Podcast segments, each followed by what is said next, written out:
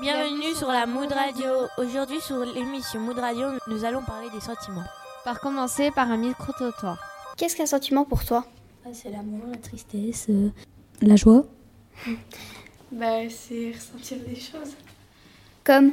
Bah, l'amour. Bah, sentiment, c'est quelque chose que tu éprouves selon tes émotions. C'est quand tu éprouves quelque chose, genre de l'amour, euh, de la joie, de la tristesse, euh, tout plein de trucs comme ça. Non, c'est quelque chose qui fait mal, mais qui euh, peut aussi faire du bien. Bah, sentiment, c'est l'amour, la tristesse, la joie, la colère. Quel est ton pire sentiment éprouvé? Le stress. Euh, perdre quelqu'un. Euh, la tristesse et la colère. La tristesse. Et quel est le meilleur? L'amour. Bah, aimer quelqu'un. La joie et l'amour. La joie, l'amour. L'amour. C'est quoi l'amour pour toi? C'est d'aimer quelqu'un et puis que cette personne elle vous aime en retour. Euh, bah, je sais pas, euh, c'est euh, quand t'aimes une personne et que bah, elle t'aime aussi, quand c'est réciproque. C'est quand tu éprouves des sentiments pour quelqu'un, que tu l'aimes quoi. C'est un papillon dans le ventre, euh, des frissons. Euh, la haine pour monsieur le papa, parce qu'il m'a volé mon dessert à la cantine. L'amour, c'est quelque chose que t'éprouves pour quelqu'un, mais aussi ça peut te faire mal, un truc de ouf. Tu peux te, tu peux te tuer à cause de ça, ou tu peux très bien être heureux avec ça. Euh, pour quelqu'un et faire passer ses besoins, euh, ses besoins avant les autres. C'est quoi l'amour pour toi? C'est quand on aime quelqu'un. T'es déjà tombée amoureuse? Oui. Oui, malheureusement. Bonjour Eva. Alors explique-nous ce, ce qu'est la joie. Quand on est heureux, notre cerveau est inondé de bonnes hormones qui sont essentielles à notre bien-être et qui dynamisent nos capacités d'apprentissage. Et oui, nous apprenons mieux quand on est, en- quand on est heureux. Car ces, bonnes hormones, exemple la dopamine, nous aident à classer de nouvelles données, les stocker plus longtemps dans notre cerveau et les récupérer plus vite plus tard. Littéralement, nous voyons mieux ce qui nous entoure. Une étude de l'Université de Toronto a constaté que notre humeur peut réellement modifier euh, la manière dont notre euh, cortex frontal, la zone cérébrale de la vue, traite des infos.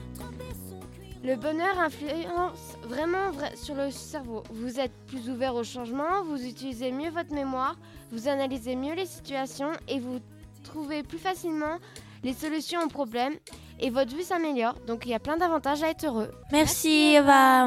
Euh, pour continuer, euh, la tristesse et le mal-être par Héloïse et Lucie. Bonjour Héloïse, bonjour Lucie. Bonjour. Alors, euh, qu'est-ce que la tristesse et euh, le mal-être? Eh ben, on va vous raconter un témoignage. Au début, je me sens mal et je sais pas quoi faire. Puis j'ai l'impression que toute la misère du monde me tombe dessus. Mes nuits sont longues et je pleure tout le temps. J'ai envie de dormir mais je n'y arrive pas. Le lendemain, je me force à sourire devant mes amis, mais quand je suis seule, je veux pleurer. Mais non, elles arrivent. Et ça passe un peu, mais là, ça devient insupportable. Je me suis encore une fois disputée avec un ami qui m'est cher. Puis un soir, je joue tranquillement avec des amis et ça a basculé. On a commencé à parler de moi et j'ai voulu pleurer, mais je n'y arrive pas depuis quelques jours. La route était à 5 mètres de moi. Je n'ai pas hésité et je me suis placée dessus, face aux voitures. J'attends et là une voiture se présente. Mes amis viennent me tirer de la route et la voiture ne pas. Elle passe à 30 secondes près, j'aurais été sur son pare-brise, morte. Aujourd'hui, je vais mieux car je suis allée voir l'infirmière et une psychologue. Je me suis rendu compte que c'était débile de vouloir en finir par amour, par amitié ou pour autre chose. Même si aujourd'hui c'est encore dur pour moi, j'arrive à penser à autre chose, mais je me sens quand même un peu fragile. Après cet épisode de ma vie, j'ai réussi à trouver ma voie. J'ai découvert et aussi accepté des trucs sur moi que je ne pensais pas savoir avant. Je ne dis pas que vouloir en finir c'est bien, mais je dis juste que sans cet électrochoc, j'aurais été au point mort de ma vie. Après, j'y repense, mais je me dis que c'est- que c'était débile de vouloir en finir. Merci Héloïse. Merci Héloïse et Lucie.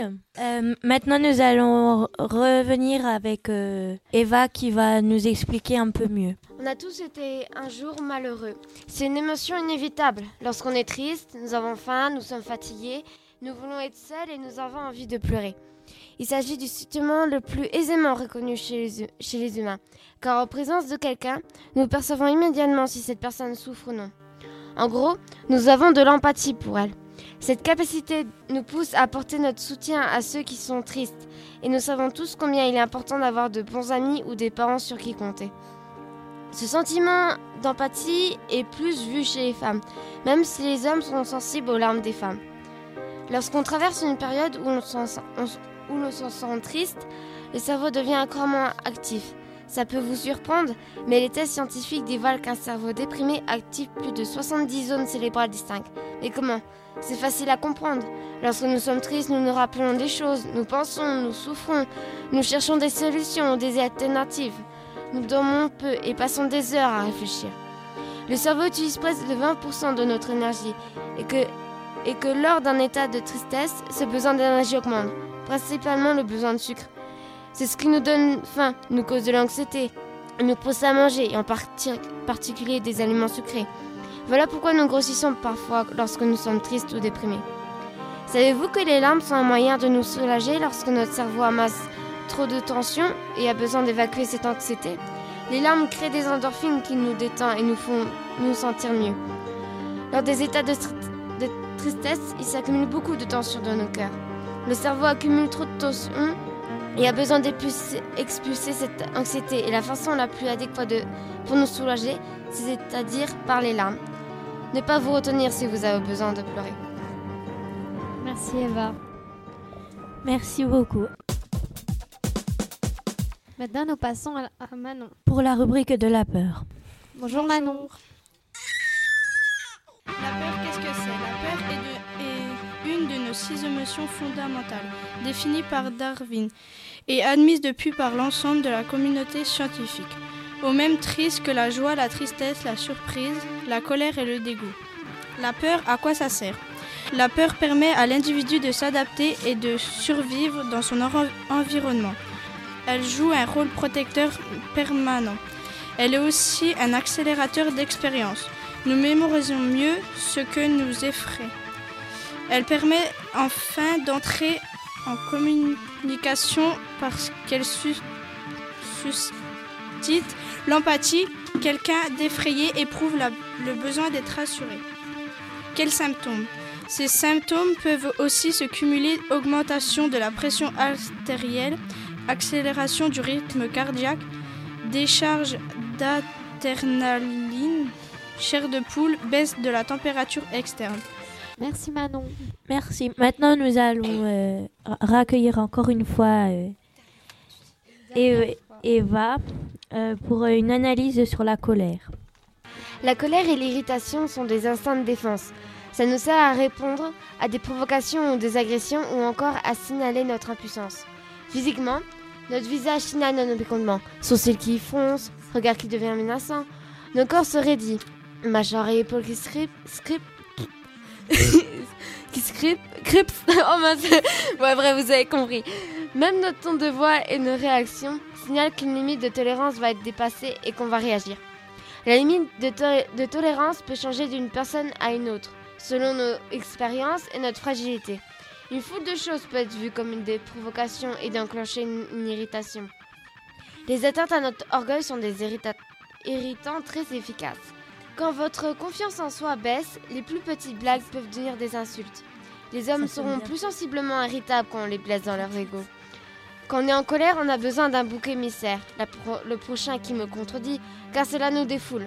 La colère souvent nous rend aveugles. On ne se rend pas compte de ce qu'on fait, on en dit trop, on va trop loin et on peut le regretter après. Voilà, c'est tout ce que je peux vous dire sur la colère. Merci beaucoup, Eva. Maintenant, nous allons accueillir Pauline pour une présentation de livre.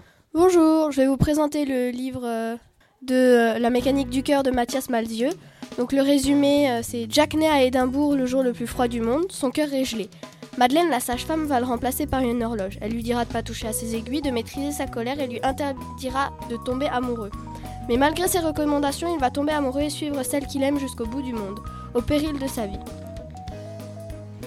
L'analyse, c'est que cette histoire est une, histoire extrêmement triste et pleine d'amour où nous sentons les émotions du personnage principal jusque dans les moindres détails. Les émotions pr- principales de ce récit sont la tristesse, la colère et l'amour.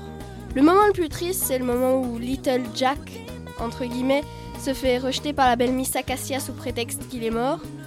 Le moment le plus beau est le moment où Little Jack embrasse Miss Acacia alors qu'il vient de sortir du coma.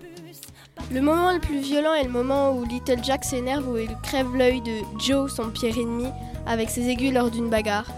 Et il n'y a que quelques petits détails qui changent du livre au film, euh, fait également par Mathias Malzieu. Disons que la seule grosse différence dans le film est que Jack meurt à la fin. D'accord, merci beaucoup. Comme vous le voyez dans nos cerveaux de collégiens, c'est un peu compliqué. Nous vous remercions de nous avoir écoutés. Ça va pas, si ça va pas dans votre tête, allez voir l'infirmière. Au revoir et à bientôt.